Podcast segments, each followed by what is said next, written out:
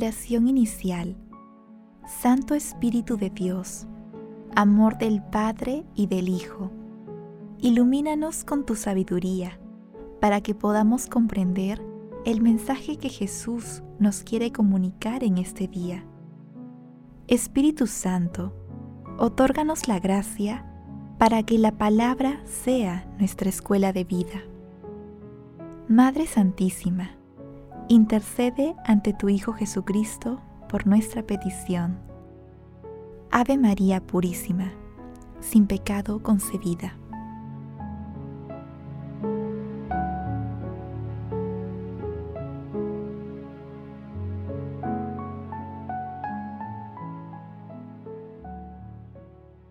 Lectura del Santo Evangelio según San Lucas, capítulo 10, versículos del 1 al 9. En aquel tiempo, el Señor designó a otros setenta y dos y los mandó por delante, de dos en dos, a todos los pueblos y lugares donde pensaba ir él, y les decía, La mies es abundante, y los obreros pocos. Rueguen pues al dueño de la mies, para que mande obreros a su mies. Vayan, pero sepan que los mando como corderos en medio de lobos. No lleven monedero, ni bolsón ni sandalias, ni se detengan a visitar a conocidos. Cuando entren a una casa, digan primero, paz a esta casa y si allí hay gente de paz, descansará sobre ellos su paz. Si no, volverá a ustedes. Quédense en la misma casa, coman y beban de lo que tengan, porque el obrero merece su salario. No vayan de casa en casa.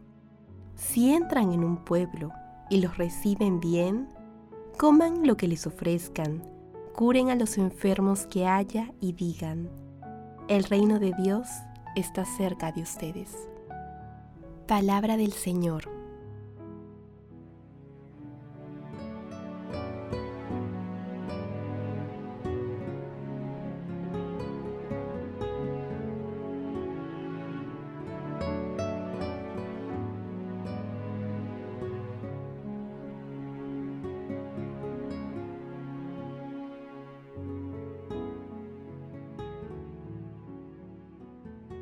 Hoy celebramos a San Lucas Evangelista, el médico querido de San Pablo.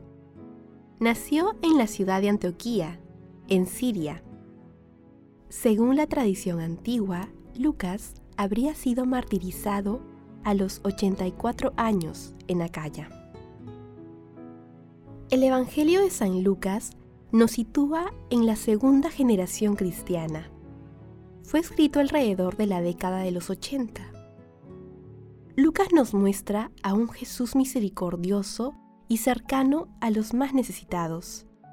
Asimismo, presenta el mejor retrato de nuestra Santísima Madre, la Virgen María. El texto evangélico de hoy narra el segundo envío de Jesús, de 72 misioneros que representan al presbiteriado actual. El primer envío fue el de los doce apóstoles, que representan al episcopado de la iglesia naciente, tal como se aprecia en Lucas capítulo 9, versículos 1 al 6. En este segundo envío, Jesús brinda los siguientes detalles de la misión. En primer lugar, les pide oración para que la misión sea fecunda. En segundo término, aludiendo a que estaban rodeados de lobos, Jesús les hace ver que serán perseguidos y correrán riesgos, pero Él estará con ellos porque es su pastor.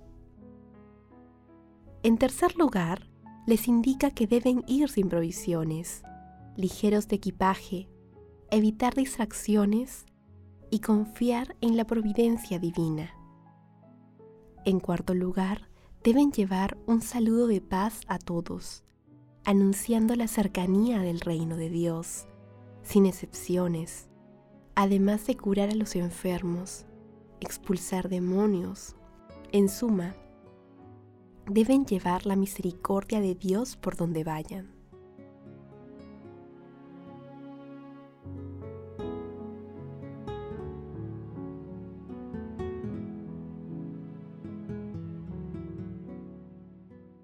Meditación Queridos hermanos, ¿cuál es el mensaje que Jesús nos transmite el día de hoy a través de su palabra? El llamado de Jesús a los misioneros y su envío tiene un carácter universal. Todos estamos llamados a la misión de llevar la palabra de Dios y su amor a toda la humanidad, empezando por nuestras familias, centros de trabajo y estudios, comunidades o por donde vayamos. Un detalle importante es que la misión debe tener un carácter cercano con las personas a quienes llevamos la buena nueva. La clave está en identificar los detalles de nuestra vocación para la misión. Conscientes de que las recomendaciones de Jesús son muy diferentes a los criterios del mundo, respondamos desde lo profundo de nuestros corazones. Tengo un corazón disponible para llevar la buena nueva por donde voy a través de mis acciones y comportamiento? Que las respuestas a esta pregunta nos ayuden a ser misioneros muy activos de nuestro Señor Jesucristo. La misión no es fácil, pero con la ayuda de Dios no es imposible. Jesús nos ama.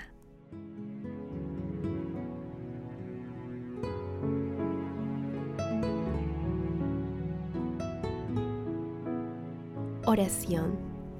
Padre Eterno, que elegiste a San Lucas para que nos revele con su predicación y sus escritos tu amor a los pobres.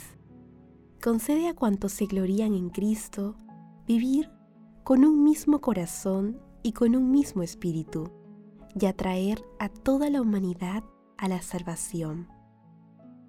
Amado Jesús, queremos seguirte.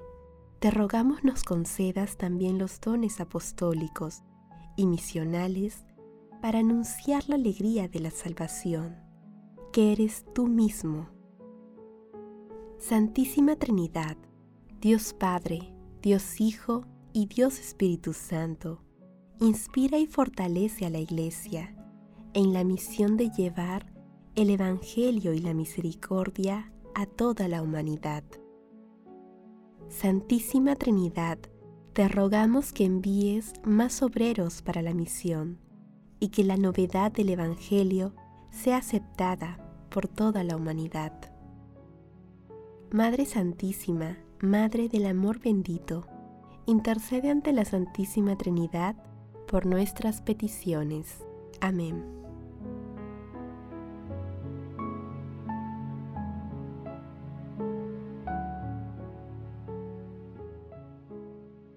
Contemplación y acción.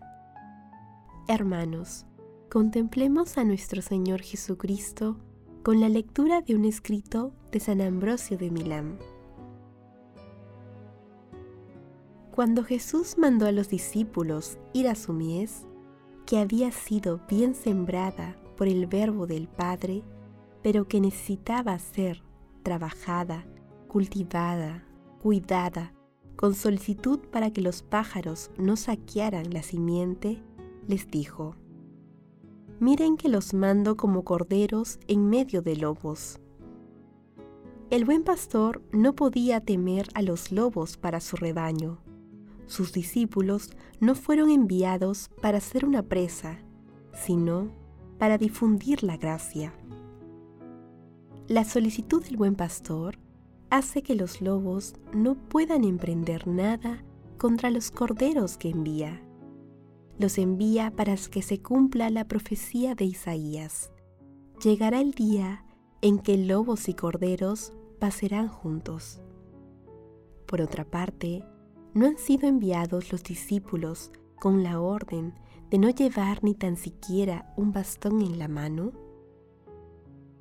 Lo que el humilde Señor les ha mandado, sus discípulos lo cumplen por la práctica de la humildad, porque los envía a sembrar la fe, no por obligación, sino por la enseñanza, no haciendo servir la fuerza de su poder, sino exaltando la doctrina de la humildad.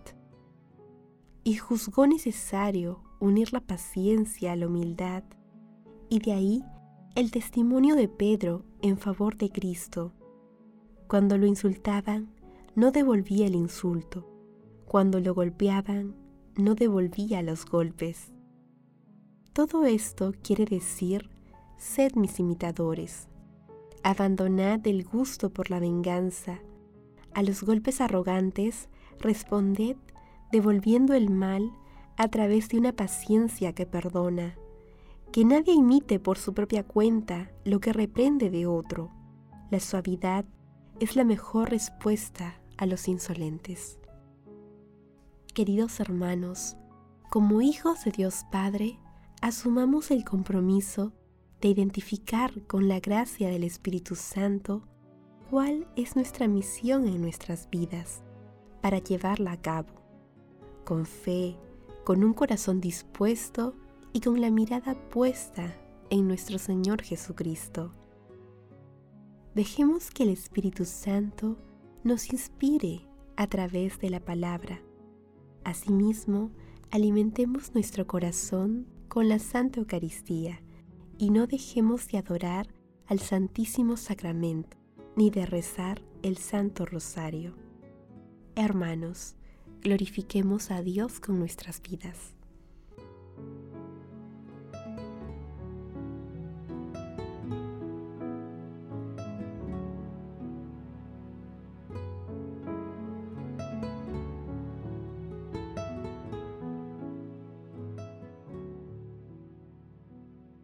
Oración final.